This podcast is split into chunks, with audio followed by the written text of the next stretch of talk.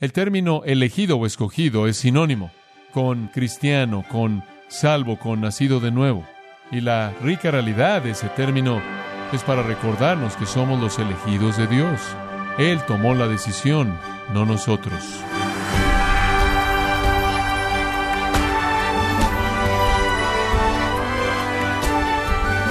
Le damos las gracias por acompañarnos en este su programa, gracias a vosotros, con el pastor John MacArthur.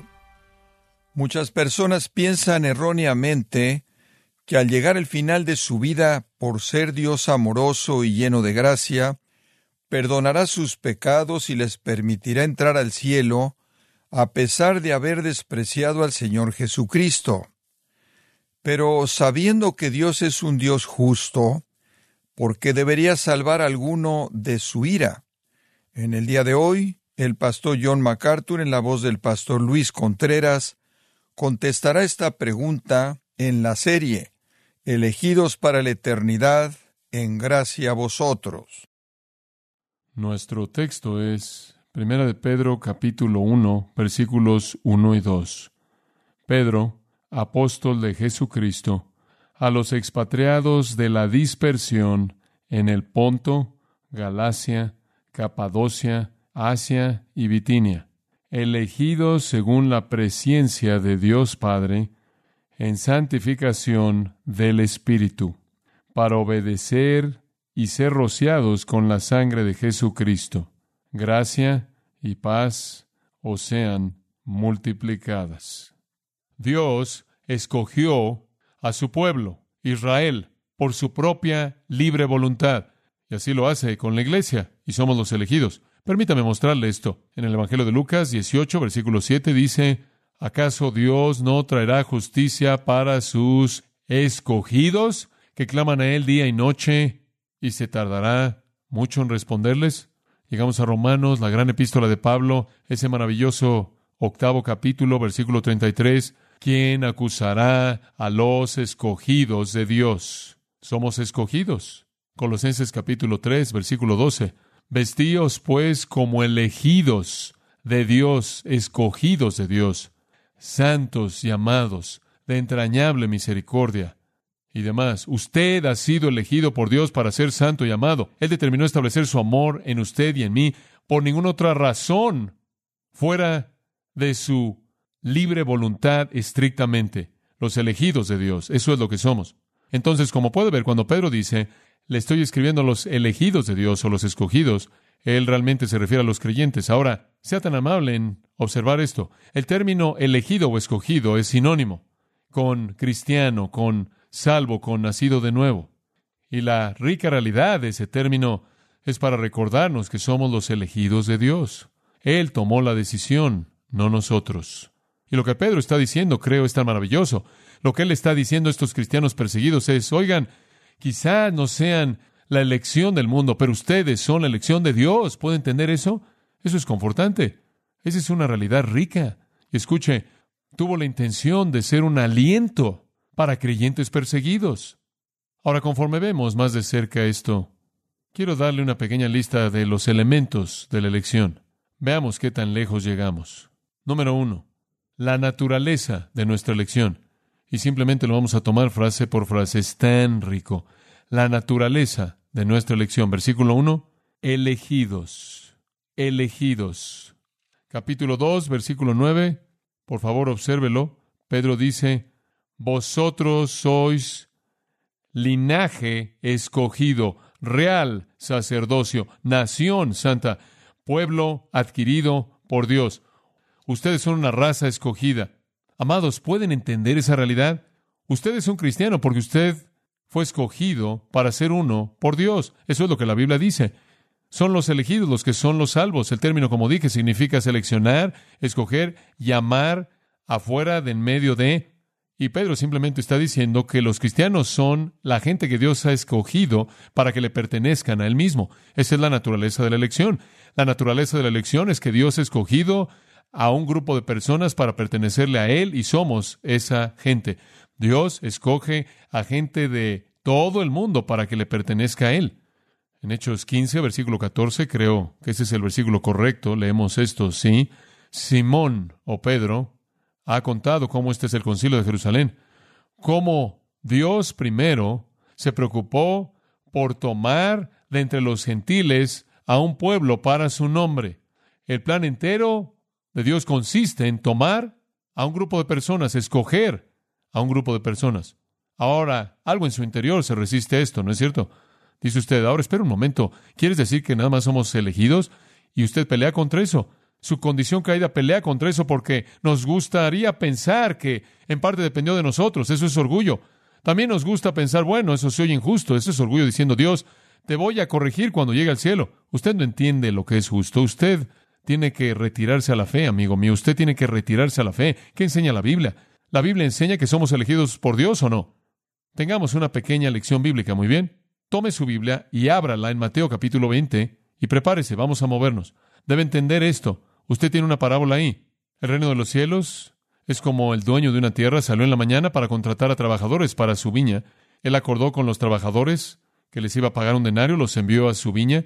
Él salió en la tercera hora, vio a otros que estaban de pie, sin hacer nada ahí en el lugar de comercio, y atravesó por el proceso, los contrató, los contrató, los contrató, los escogió, los seleccionó, la parábola entera hasta el final. Él escogió a quien él quiso y los recompensó con vida eterna. Esa es la esencia de la parábola, muy simple. Él los seleccionó, los llamó a su servicio, los envió a servir, los recompensó justa, fiel y generosamente. Ese es un retrato de la elección. Juan 15. Juan 15 ¿Se acuerda de este versículo? Jesús se lo dijo a sus discípulos. Vosotros no me qué elegisteis a mí, sino yo os elegí a vosotros, y os he puesto para que vayáis y deis fruto, y para que vuestro fruto permanezca, para que todo lo que pidáis del Padre en mi nombre, Él os lo dé. Ustedes no me escogieron a mí, yo los escogí a ustedes. Usted dice, bueno, espera un momento, yo también te escogí a ti. No, tú no me escogiste a mí, yo te escogí a ti. Eso es lo que dije. Así es. Observe Juan 17, 9, él dice de los cristianos, orando al Padre, nuestro Señor. Pido por ellos, esta es la oración sumo sacerdotal de Cristo, no pido por el mundo, sino por los que tú, ¿qué? Me has dado. El Padre nos escogió y nos entregó a Cristo como un regalo de amor, porque tuyos son. Observe Hechos capítulo 13. Muy interesante, muy interesante. Hechos capítulo 13, versículo 48. Aquí Pablo está predicando a los gentiles, una multitud enorme, el día de reposo, y dice, versículo 46, empecemos ahí, Pablo y Bernabé hablaron con denuedo, dijo que fue necesario que la palabra de Dios fuera hablada a ustedes primero, debido a que la repudiaron, y ustedes consideran que son indignos de vida eterna, y aquí nos volvemos a los gentiles, estos se volvieron de los judíos a los gentiles, porque así nos mandó el Señor. Te he colocado como luz para los gentiles, para que traiga salvación hasta el fin de la tierra. Y cuando los gentiles oyeron esto, esto es el mensaje del Evangelio, comenzaron a regocijarse y glorificaban la palabra del Señor. Y creyeron todos los que estaban, ¿qué? Escogidos para vida eterna. Los elegidos creyeron. Aquellos que fueron designados para vida eterna creyeron. Observe Romanos 9:14. Aquí está el antagonista obvio que va a responder. Dios está hablando acerca de escoger. Él dice, a Jacob amé y a Esaú aborrecí. Dios tomó su decisión. Versículo 14. ¿Qué pues diremos? ¿Que no hay injusticia en Dios o sí? De ninguna manera. Megenoito en el griego. No, no, no. No es injusticia. Porque a Moisés dijo, tendré misericordia de quien tenga misericordia y tendré compasión de quien tenga compasión, lo cual significa haré precisamente lo que quiero hacer. Versículo 16, observe esto. Entonces, de manera que la salvación no depende del que quiere ni del que corre, sino de Dios que tiene misericordia, misericordia soberana. Hmm. Y alguien en el versículo 19 dice, ¿por qué pues inculpa? Porque ¿quién resistirá su voluntad? Por el contrario, ¿quién eres tú, hombre, para que cuestione a Dios? Cierra tu boca, va más allá de ti. El vaso no le dirá al alfarero, ¿por qué me has hecho así? ¿Verdad? ¿O no tiene potestad el alfarero sobre el barro para hacer de la misma masa un vaso para honra y otro para deshonra? ¿Y qué si Dios, queriendo mostrar su ira y hacer notorio su poder, soportó con mucha paciencia los vasos de ira preparados para destrucción. Escuche, Dios tiene tanto derecho para usar su atributo de destrucción e ira y mostrar eso en contra de los impíos, como lo tiene en mostrar su gracia y amor y misericordia para aquellos que le elige. Muy claro, no discuta con Dios. Usted solo está mostrando su orgullo y la ignorancia de su mente finita. Si usted no puede entenderlo, créalo. Eso es lo que dice. Eso es exactamente lo que dice. No depende del hombre que quiere ni del que corre, sino de Dios que tendrá misericordia del que quiera, del que decida tener misericordia. Romanos 11:5, de la misma manera entonces, como en el caso del profeta Elías y siete mil hombres que no doblaron la rodilla a Baal, de la misma manera entonces, en el tiempo presente ha llegado a haber un remanente, según escuche esto, la elección, ¿qué? De gracia de Dios. La elección de Dios. Primera de Corintios, capítulo 1, versículo 9. Dios es fiel, mediante el cual fuisteis llamados a la comunión con su Hijo. Su salvación fue una obra directa de Dios. Él lo llamó a la comunión con su Hijo. Observe Efesios, capítulo 1, versículo 3. Bendito sea el Dios y Padre de nuestro Señor Jesucristo, que nos bendijo con toda bendición espiritual en los lugares celestiales en Cristo. Versículo 4. ¿Está listo? Según nos escogió en Él, esto es en Cristo, antes de la fundación del mundo. ¿Cuándo sucedió? ¿Cuándo fuimos elegidos? Antes de que naciéramos.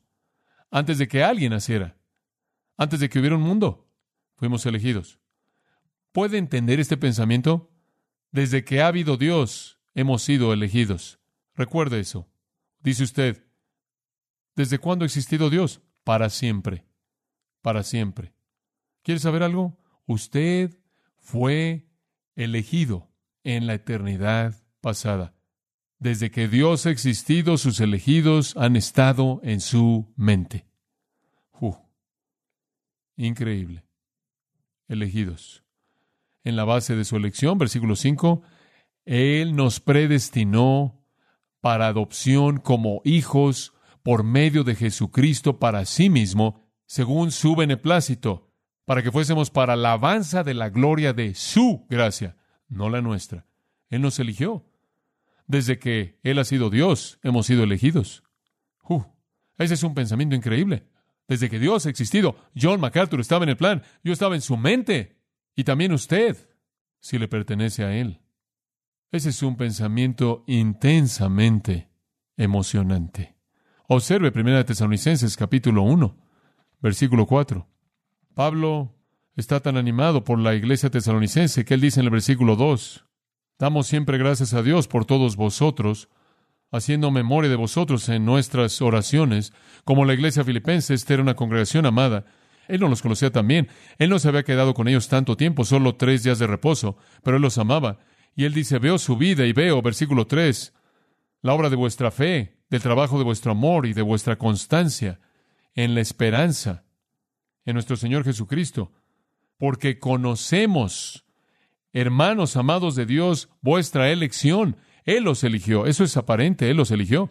Segundo de Tesalonicenses capítulo 2, versículo 13, escuche esto. Pero nosotros debemos dar siempre gracias a Dios respecto a vosotros. Debemos dar gracias a Dios hermanos amados por el Señor, ¿no es eso bueno?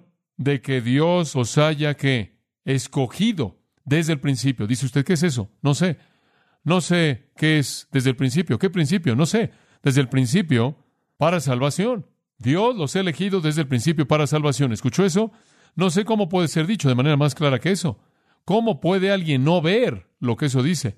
Segundo Timoteo 1.9. Aquí hay otro de estos que pone a girar nuestra mente. Él habla de Dios al final del versículo 8. Después él dice, Dios, quien nos ha salvado y nos ha llamado con llamamiento santo, no según nuestras obras, sino según su propio propósito y gracia, que nos fue dado en Cristo Jesús desde toda la eternidad. Ahora estamos descubriendo lo que es el comienzo, toda la eternidad.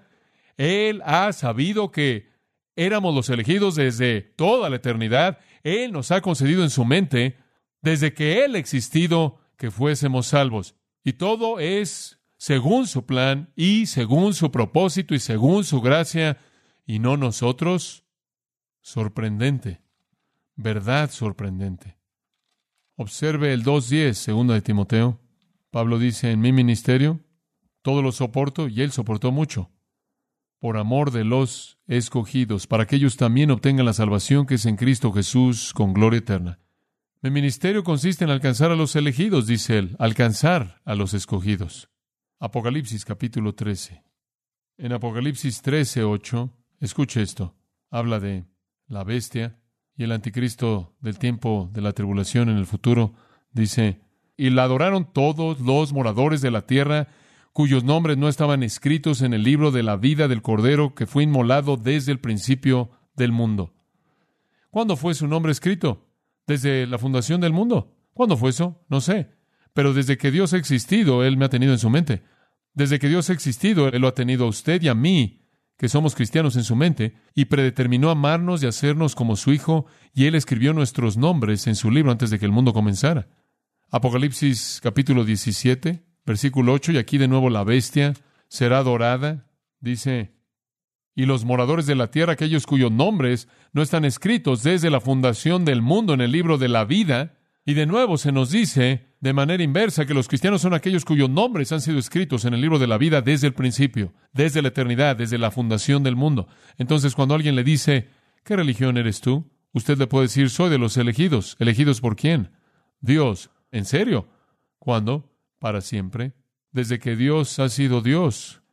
Él me ha elegido a mí. Me ha amado a mí. ¿Por qué? Ciertamente no tuvo nada que ver conmigo. Yo solo me aparecí y era elegido. Bueno, ¿hiciste alguna obra buena para merecerlo? No. No existía yo cuando Dios lo decidió. Versículo 14 de Apocalipsis 17. Pelean contra el Cordero. Esto es el ejército del anticristo y el Cordero los vencerá, porque Él es Señor de señores y Rey de reyes. Y los que están con Él son llamados, ¿y qué? Elegidos y fieles. Somos los elegidos. Una mención final, capítulo 20. Esto es sorprendente. Juicio final. Gran trono blanco.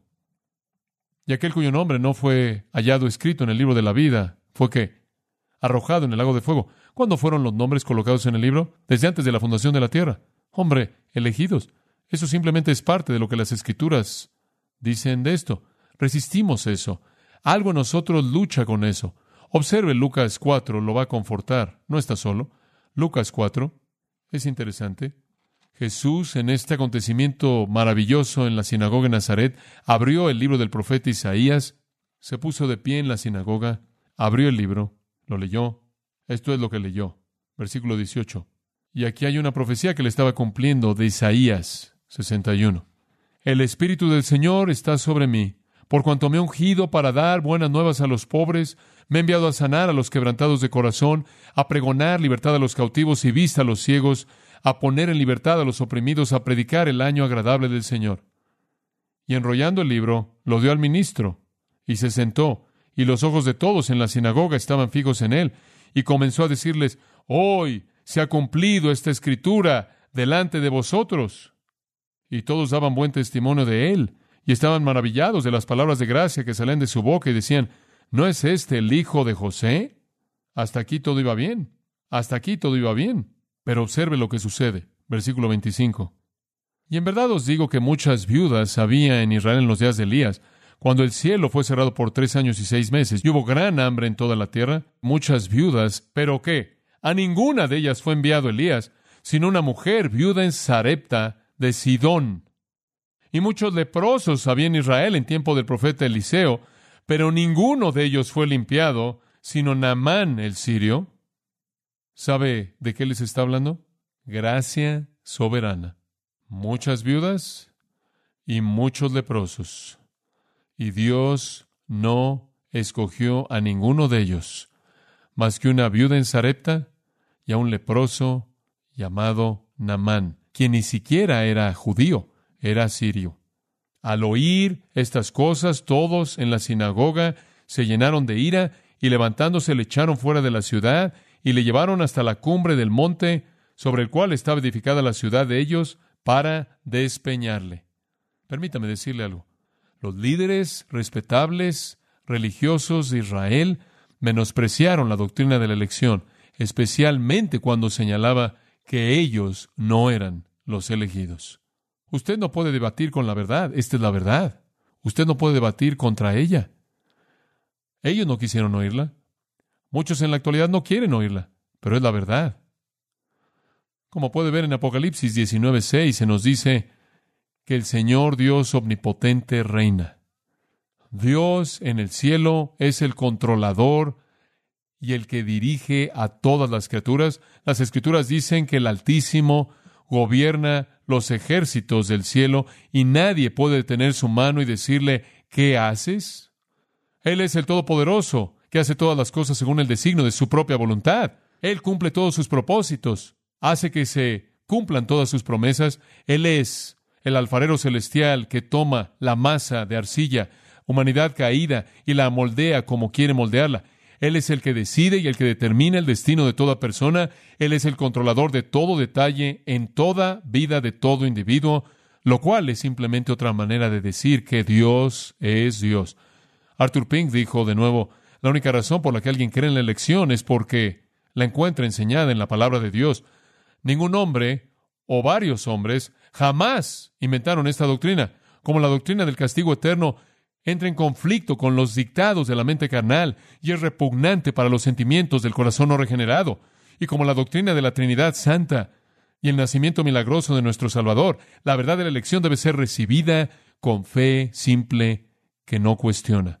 Entonces, la naturaleza de la elección, la voluntad divina de Dios selecciona a algunos para salvación. ¿Es difícil escuchar esto para usted? Le confieso que lucho con eso. Lo creo con todo mi corazón porque la Biblia le enseña. Hay algo bastante emocionante en ella. ¿No se siente así usted? Hay algo bastante emocionante acerca de esa realidad. Hay algo inmensamente humillante en eso. Inmensamente humillante. Digo, literalmente destruye el orgullo. Digo, ¿qué podemos reclamar? Nada. Dice usted, bueno, ¿qué acerca de las personas que no son elegidas? Bueno, la Biblia dice que se van al infierno debido a su incredulidad. Y Dios no asume responsabilidad por eso. Dice usted, no entiendo eso. Está bien, yo tampoco lo entiendo, pero entiendo a mi Dios y entiendo lo que Él dijo en su palabra. Y Él dijo, ustedes son condenados porque no creen en mí. Dice usted, bueno, ¿cómo armonizas esto? Yo no lo armonizo. Dios lo hace en justicia perfecta. La razón por la que Dios nos dio la doctrina de la elección fue para decirnos dos cosas. Una, Él está a cargo. Dos, Él tiene tanta gracia para nosotros que nunca nos la podríamos haber ganado, que debemos pasar nuestra eternidad alabando su nombre glorioso. La doctrina de la elección no es dada para confundirnos, es dada para devastar nuestro orgullo y motivar nuestra alabanza. Y vamos a descubrir más acerca de eso el próximo día del Señor. Esa es una de cinco. John Zimmer pensó que no iba a terminar esta. Oremos juntos. Señor, hay tanto más que decir acerca de esto. Simplemente hemos tocado la superficie. Pero Señor, comenzamos a entender lo que tu palabra dice. Aun si no podemos entender de manera completa en nuestras mentes lo que todo eso implica. Ayúdanos a caminar en fe, sabiendo que tú eres un Dios que es coherente, perfectamente justo y que no tienes contradicción en absoluto en tu persona. Nosotros que somos salvos, somos salvos porque fuimos elegidos en tu mente desde que has sido Dios y no hicimos nada para contribuir. Tú inclusive produciste la fe en nosotros. Tú inclusive produciste y nos concediste arrepentimiento. Tú produciste obediencia por tu espíritu. Y Señor, también entendemos que aquellos que pasan a la eternidad y no te conocen son responsables por su propia incredulidad, porque eso es lo que las escrituras dicen. Y entonces clamamos a los incrédulos porque crean y te alabamos por elegirnos y dejamos la resolución en ti. Gracias Dios por elegirnos. ¿Por qué, oh, por qué? Estamos tan agradecidos. Y que esa gratitud se manifieste en una vida de compromiso amoroso, agradecido contigo y anhelamos el día cuando podamos estar en tu presencia y alabarte para siempre sin estorbos y sin restricciones, por los siglos de los siglos, por elegirnos. Oramos por aquellos que no creen. Oramos, oh Dios, porque los hombres no te den la espalda, porque Jesús dijo, el que a mí viene, no le echo fuera. Y que aquellos de nosotros que somos salvos seamos confortados por la doctrina de la elección y que los perdidos no se alejen por esa doctrina, sino que oigan las palabras de Jesús. Venid a mí, todos los que estáis trabajados y cargados, y yo os daré descanso. Acabamos de comenzar a estudiar esto. Queremos entender esto conforme a lo mejor que nuestras mentes finitas puedan entenderlo. Sé con nosotros, ayúdanos para que podamos alabarte de manera plena por tu gracia soberana. En el nombre del Salvador. Amén.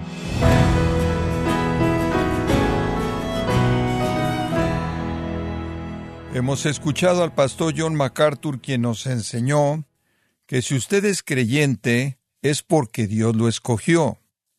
Él predeterminó amarlo y hacerlo su hijo desde antes de que usted naciera. Nos encontramos en la serie Elegidos para la Eternidad, aquí en Gracia a vosotros.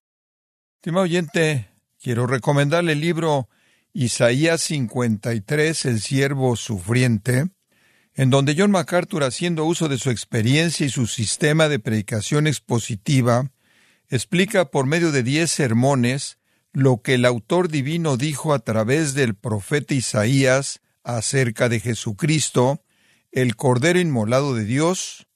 Adquiéralo en la página gracia.org o en su librería cristiana más cercana. Y quiero recordarle también que puede descargar todos los sermones de esta serie elegidos para la eternidad, así como todos aquellos que he escuchado en días, semanas o meses anteriores, animándole a leer artículos relevantes en nuestra sección de blogs, ambos en gracia.org. Si tiene alguna pregunta o desea conocer más de nuestro ministerio, como son todos los libros del pastor John MacArthur en español, o los sermones en CD que también usted puede adquirir, escríbanos y por favor mencione la estación de radio por medio de la cual usted nos escucha en gracia a vosotros. Es importante conocer no solo el país y ciudad de donde usted nos escucha, sino también la radio.